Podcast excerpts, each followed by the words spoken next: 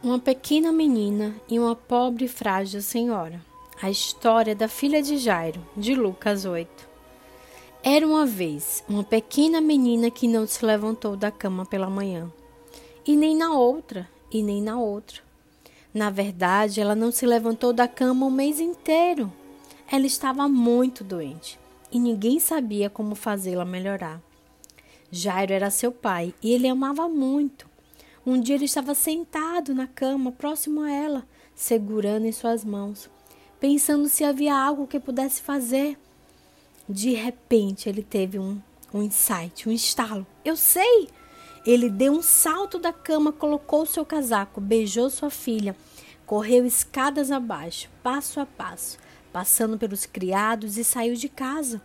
Atravessou o portão, caminhou pela estrada, pela cidade, passo a passo e entrou no templo. Ele lutou para passar por todas aquelas pessoas que estavam no templo até que finalmente ele encontrou quem ele estava procurando. Jesus, ele disse, caído aos pés de Jesus. Ele pediu: Minha filha, por favor.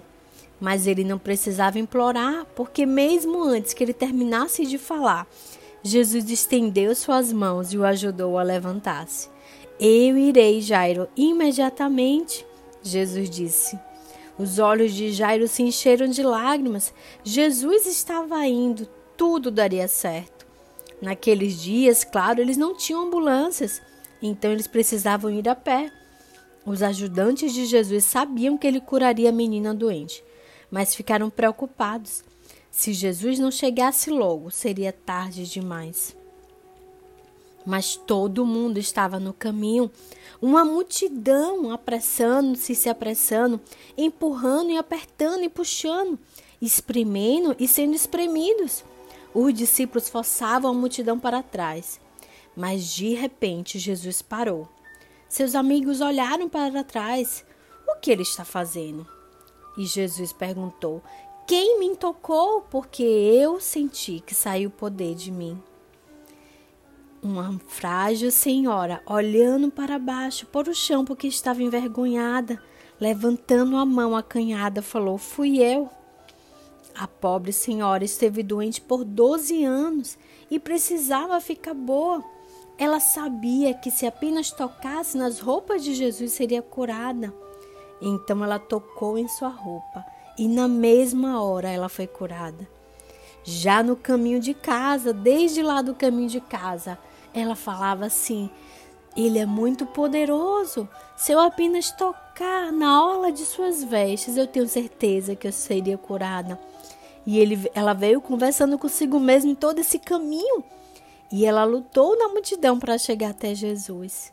E foi nesse momento que ela tocou em Jesus. E Jesus falou: Quem tocou em mim? Porque a fé dela foi tão grande que ela acreditava tanto em Jesus que naquela mesma hora ela foi curada. E Jesus falou: De mim saiu poder, saiu virtude, porque ele também sentiu que ela foi curada naquela hora. Nós não temos tempo, os amigos de Jesus disseram, mas Jesus sempre tinha tempo, porque ele é o Senhor do tempo. Ele estendeu suas mãos e gentilmente levantou a cabeça da senhora. Ele olhou em seus olhos e sorriu. Você acredita? Ele perguntou, limpando a lágrima dos olhos dela. Então você está curada. Que coisa maravilhosa! Uma pessoa que sofria tanto tempo e em segundos ser curada daquela forma. Exatamente naquele mesmo momento, o servo de Jairo correu até Jesus e até Jairo e falou tristemente: É tarde demais, sua filha está morta. Jesus se voltou para Jairo e com firmeza e gentileza no olhar, falou para ele: Não é tarde demais, apenas confie-me. E Jairo confiou. Na casa de Jairo, todo mundo estava chorando. Mas Jesus disse: Eu irei acordá-la. Todos riram dele porque eles sabiam que ele estava morto. Mas eles não sabiam de Jesus. Eles não sabiam do poder de Jesus. Jesus entrou no quarto da pequena menina, descansando no canto, nas sombras. Ainda estava a pequena figura. Jesus sentou-se em sua cama, tocou sua mão pálida e sem vida. Querida, ele disse, é hora de levantar. Ele tirou a menina da morte e a trouxe gentilmente de volta para a vida. A pequena menina acordou, esfregando seus olhos como se ela tivesse apenas passado uma boa noite de sono. E ela pulou da cama Jesus abriu as cortinas e a luz do sol invadiu o quarto escuro. Você está com fome? Jesus perguntou. Ela acenou com a cabeça que sim.